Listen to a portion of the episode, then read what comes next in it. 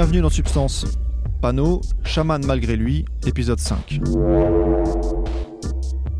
Il y a des choses que j'ai apprises en pratiquant l'ayahuasca que je parviens parfois, euh, dans certains cas et tout, à restituer.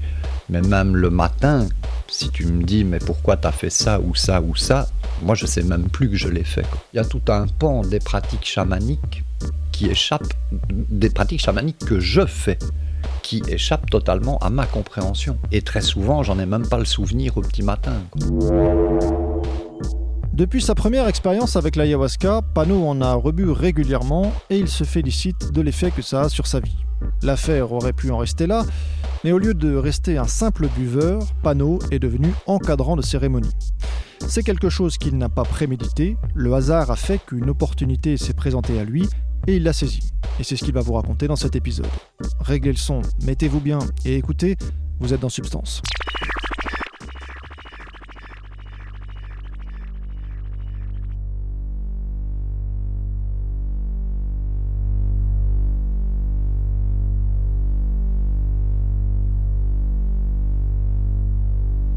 comment j'en suis arrivé euh, à, organiser des cérémonies, c'est de nouveau un concours de circonstances particuliers, on va dire.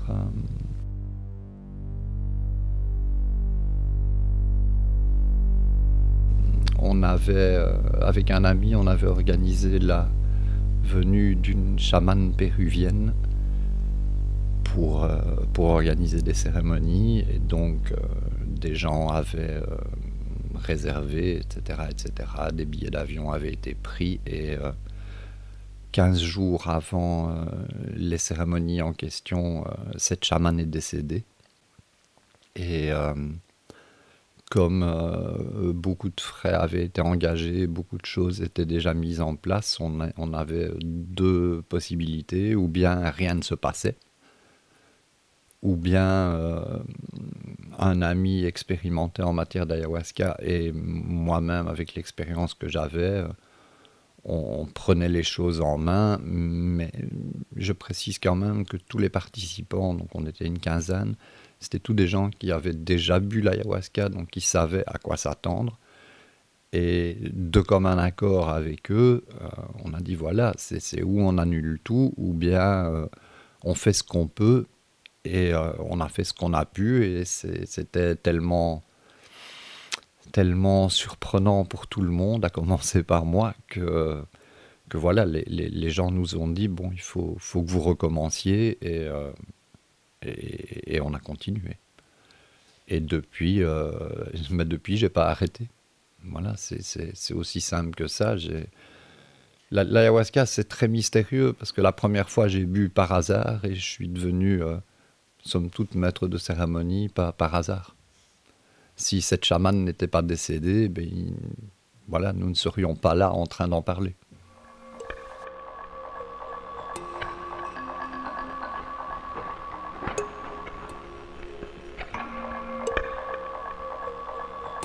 Euh, l'encadrant dans les cérémonies, généralement ils sont, ils sont deux, parfois trois. Euh, son rôle est multiple. Ça peut aller d'aller consoler quelqu'un qui a un gros chagrin, ça peut euh, aider quelqu'un à se déplacer pour se rendre aux toilettes, euh, tenir compagnie à quelqu'un qui a une grosse angoisse ou une grosse peur.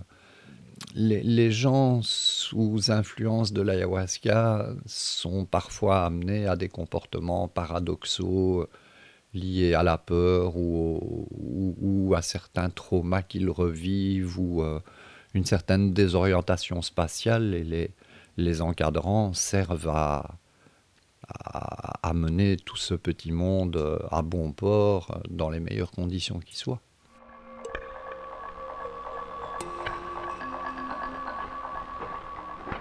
À quoi sert le rituel? Le rituel sert à poser un cadre.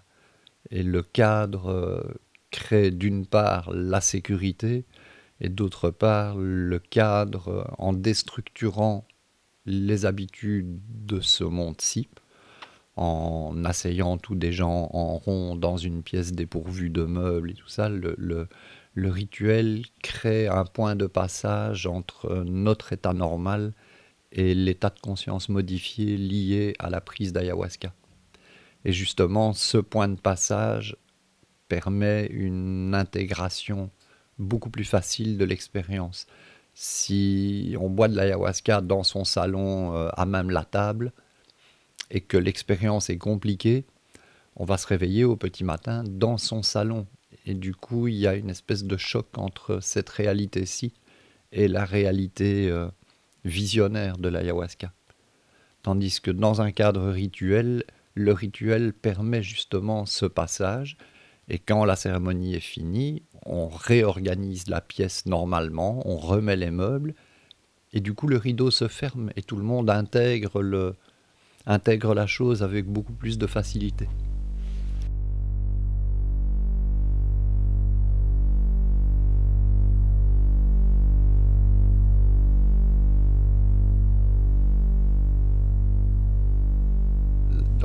D'esprit j'étais à la première cérémonie que j'ai encadrée. J'étais, euh, j'étais très content de ne pas être tout seul déjà.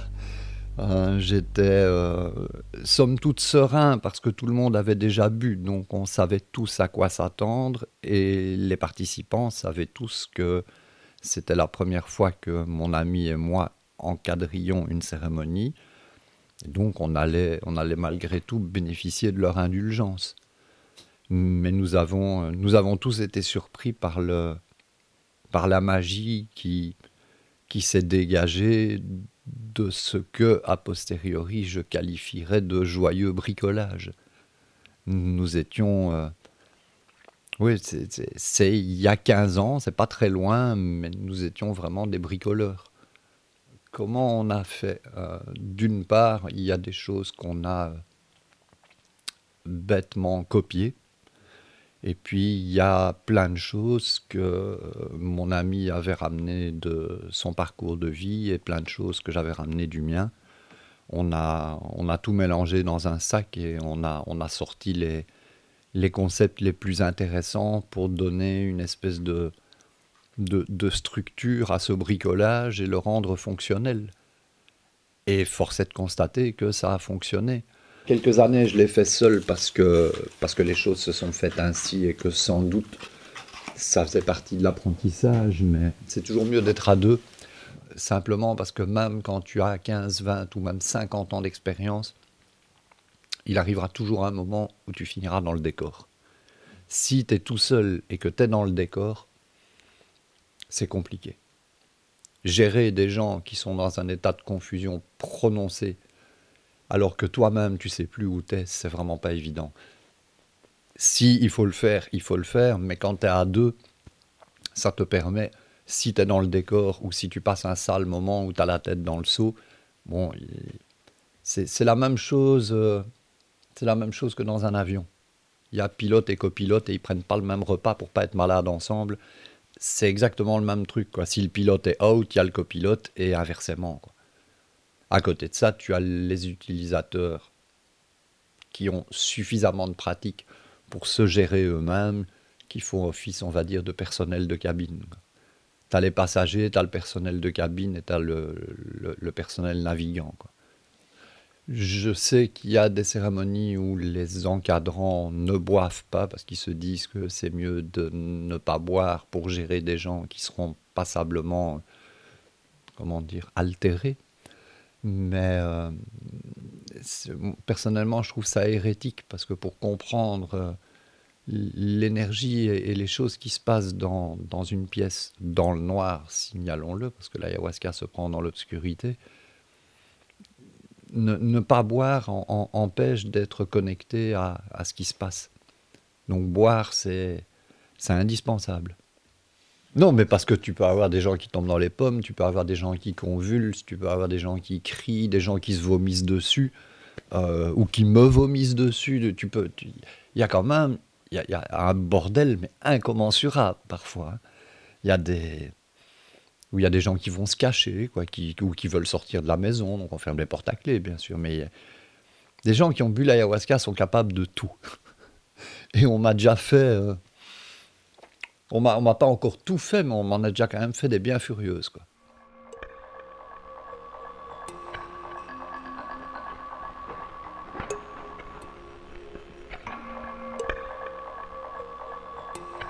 Les outils et les techniques dont on se sert pour euh, ramener les gens euh, à, un peu de stabilité émotionnelle ou les consoler et tout ça, les, outils sont divers et variés.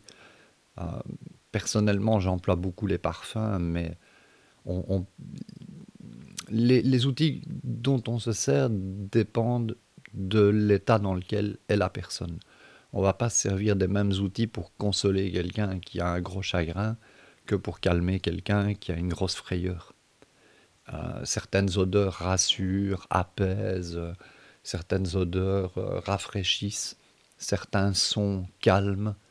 Euh, il y, a, vraiment une, pléthore de, techniques et de moyens qu'on apprend en pratiquant d'une part, et il y a des choses qui sont invariables de, la prise de produits psychédéliques. Je vais prendre un simple exemple que ce soit avec de l'ayahuasca, du LSD, des champignons ou peu importe quel produit, quelqu'un qui euh, a une grosse angoisse ou une grosse frayeur ou, n'est pas bien, lui donner une couverture, ça rassure tout de suite.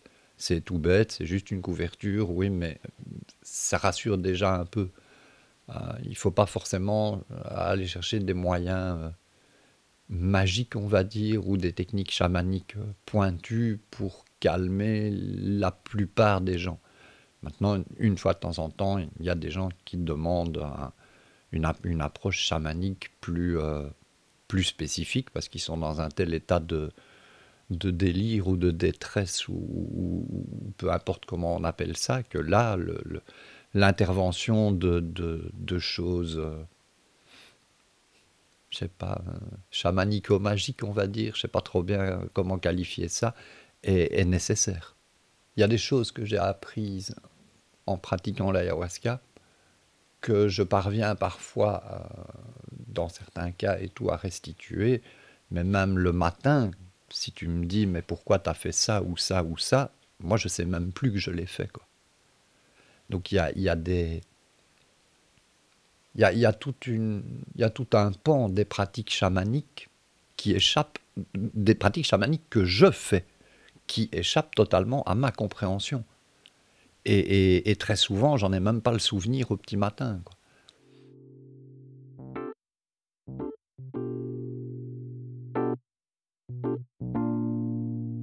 Ce que je fais, c'est constater. Voilà, quand quelqu'un parfois est dans un état euh, particulier, je je sais pas, je, suis inspiré par je ne sais pas quoi, mais je sais ce qu'il faut faire. Je sais ce qu'il faut faire, mais de façon totalement irrationnelle. Je suis incapable de t'expliquer non seulement ce que je fais, ni même pourquoi je le fais.